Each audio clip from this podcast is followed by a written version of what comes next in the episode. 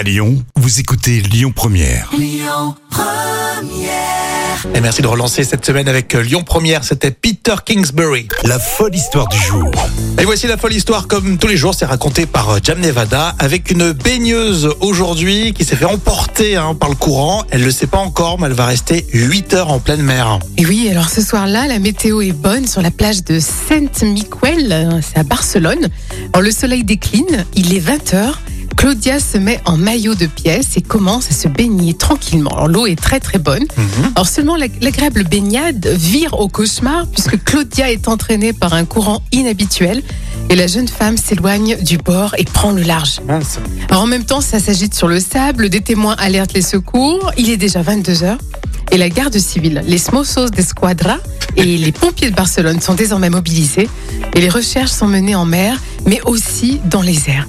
Et finalement, c'est à 4 heures du matin, le soulagement puisqu'un navire marchand retrouve Claudia et une fois sur le bateau, la jeune femme est épuisée mais heureusement en bonne santé et elle a passé 8 heures à nager dans la mer. Oh, C'était un vrai thriller là, ce que tu nous as raconté. C'est hein. impressionnant, 8 heures à tenir comme C'est ça. vrai que tu te fais ta petite baignade tranquille et tu te fais emporter, tu le sens pas, et ça peut aller très très vite. Ah, exactement, la preuve. Hein Une, une fois, ça m'est arrivé, je me rappelle au Cap Corse.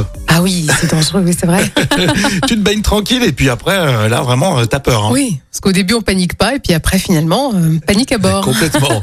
Euh, on continue avec Christophe Maé, La Parisienne. C'est tout de suite sur Lyon Première. Rémi et Jam avec vous jusqu'à 13h.